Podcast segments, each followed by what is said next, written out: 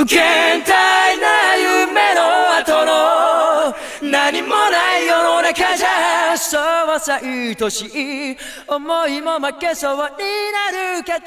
静しかしないイメージだらけの頼りない翼でもきっと飛べるさ。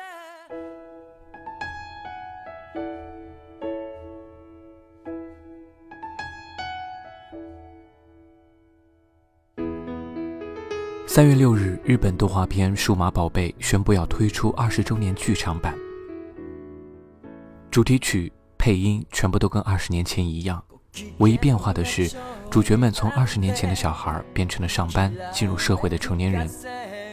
制作组说，这部剧场版是献给所有和数码宝贝一起成长的孩子们。你可能已经忘了这部动画片讲的到底是什么，但是听到熟悉的音乐。和熟悉的角色，我保证你会瞬间热血上涌。朋友说，他一听见就想起曾经逼着家里的小狗进化的日子。还有一个男孩怀念地说：“我们当时只看天女兽，天女兽真好看。”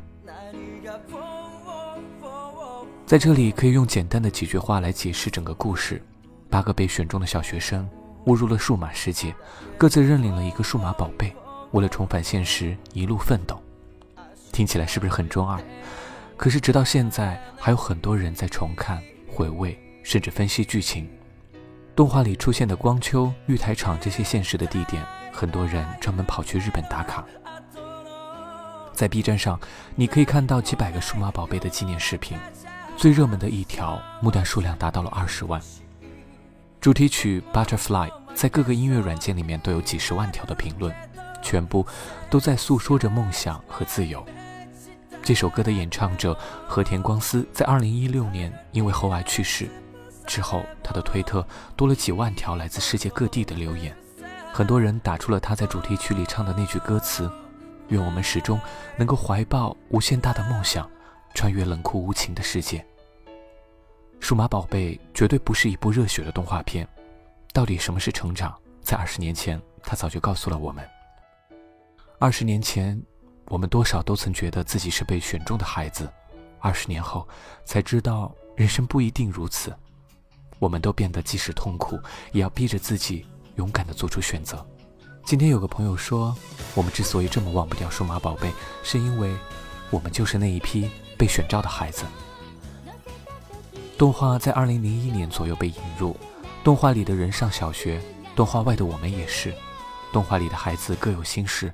动画外的我们也是，动画里的孩子慢慢成长，动画外的我们，同样也是。在这里先回忆一下几个主角，最热血和神经大条的是太一，他的伙伴是亚古兽，进化前是一只小恐龙，进化后是一只大恐龙。阿和就比较冷，不爱说话，会吹口琴，特别疼爱自己的弟弟。他的加鲁鲁兽也是冷色系。素娜，可靠温柔。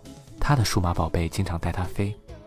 学霸光子郎二十年前就抱着一台电脑，连着数码宝贝都显得智商很高。年纪最大的阿柱，伙伴是一个会水上战斗的，打扮很好看的美美，就连他的数码宝贝都是一朵花。年纪最小的是阿五和嘉尔，他们的数码宝贝特别让人羡慕，一个是天使兽，一个是天女兽，算是最早的 CP 了。之前看这个故事。感觉其实挺欢乐的，但现在才发现，这里面其实少见的提到了死亡、别离和家庭。每个孩子都很孤独。比如说，苏娜和阿和都是单亲家庭，一个觉得从来没有得到过妈妈的爱，一个开头就成熟的像个大人，很封闭自己。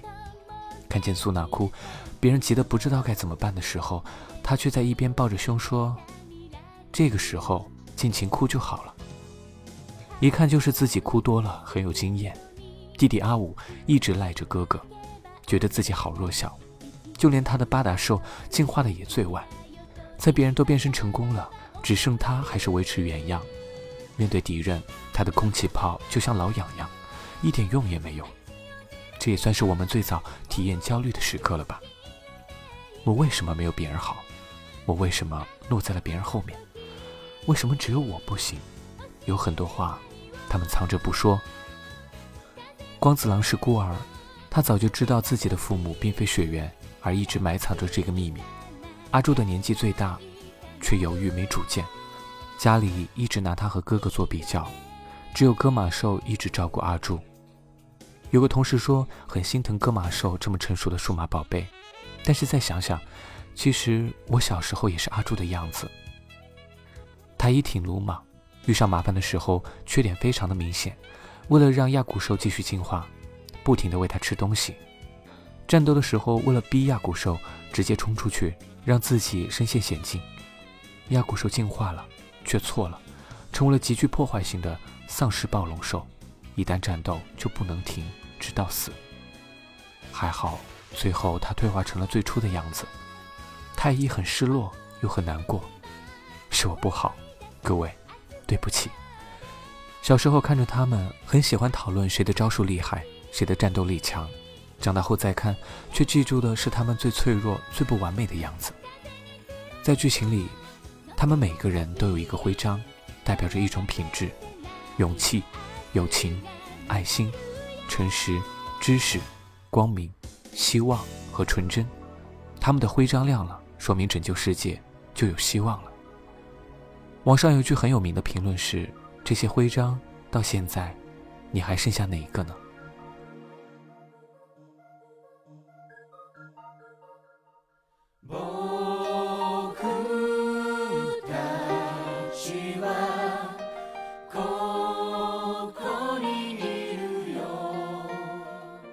我想说，这些徽章从来也不是一开始就万丈光芒的。阿和是个不太喜欢求助别人的人，跟太一吵过好几次架，最严重的一次直接大打出手，然后选择跟大家分道扬镳，独自行动。光子郎想要留住阿和，对他说：“你的徽章代表着友情啊。”他特别无所谓的说：“友情只是个老掉牙的名字。”可与伙伴分开之后的阿和根本就没有那么洒脱。而是陷入了自我怀疑。我一直认为太一的思考不够细腻，可我自己更糟糕，比他也好不到哪儿去。他觉得自己不配做阿武的哥哥，因为只有阿武需要他，他才能肯定自己存在的价值。我不是真心的想当独行侠，其实我心里很寂寞。我希望可以成为了不起的人，但是我真的很想大哭一场。但事情发生了变化，朋友来找了他们。还带来他最喜欢的口琴。阿和明白了友情，没有任何人喜欢孤独，孤独不能够解决所有的问题。苏娜的徽章是爱，却不会发光，因为别人对她说：“你本来就是在没有爱的环境里长大的，怎么会有爱呢？”他跟妈妈一起生活，要附上踢足球，妈妈让他坚持在家学花道，两个人大吵一架，他喊：“你为什么永远都不了解我？”后来，他的数码宝贝战斗负伤，他全力阻止。他的数码宝贝居然也冲他喊出了这句话。徽章亮了，他发现，原来攥紧手不放的，起因也是爱。根据剧情，一九九九年他们在夏令营时被突然吸到了数码世界里，而时差挺大，现实世界的一秒在数码世界里就是一天，等于他们在这个倍速的世界里，倍速的逃命和成长，直到徽章发亮，不断的怀疑自己。也不断的找到出口。当然，最后他们打败了敌人，拯救了世界，然后就要离别了。小的时候不理解孩子们为什么一定要和数码宝贝告别，长大后才发现这是我的第一堂关于分别的教学。关于是否能够再重逢，也许我再也见不到你了，没那么回事。恶魔兽的时候，我们不是分散了又见面了吗？因为那个时候，我一直相信我们一定还会再见面的。那现在，也请你要相信。关于要不要见最后一面，你为什么要躲着美美？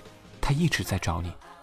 因为离别是件很痛苦的事情，既然痛苦，我就不要看到她。但是最后，她还是来了。对不起，谢谢你。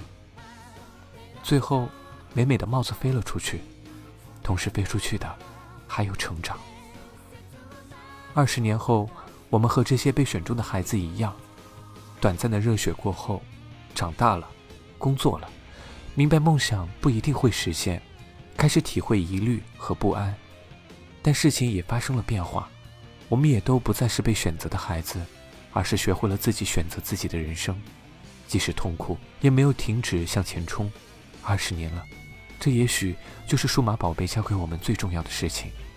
我们总能够始终怀抱无限大的梦想，穿越冷酷无情的世界。晚安，我是哈尔君。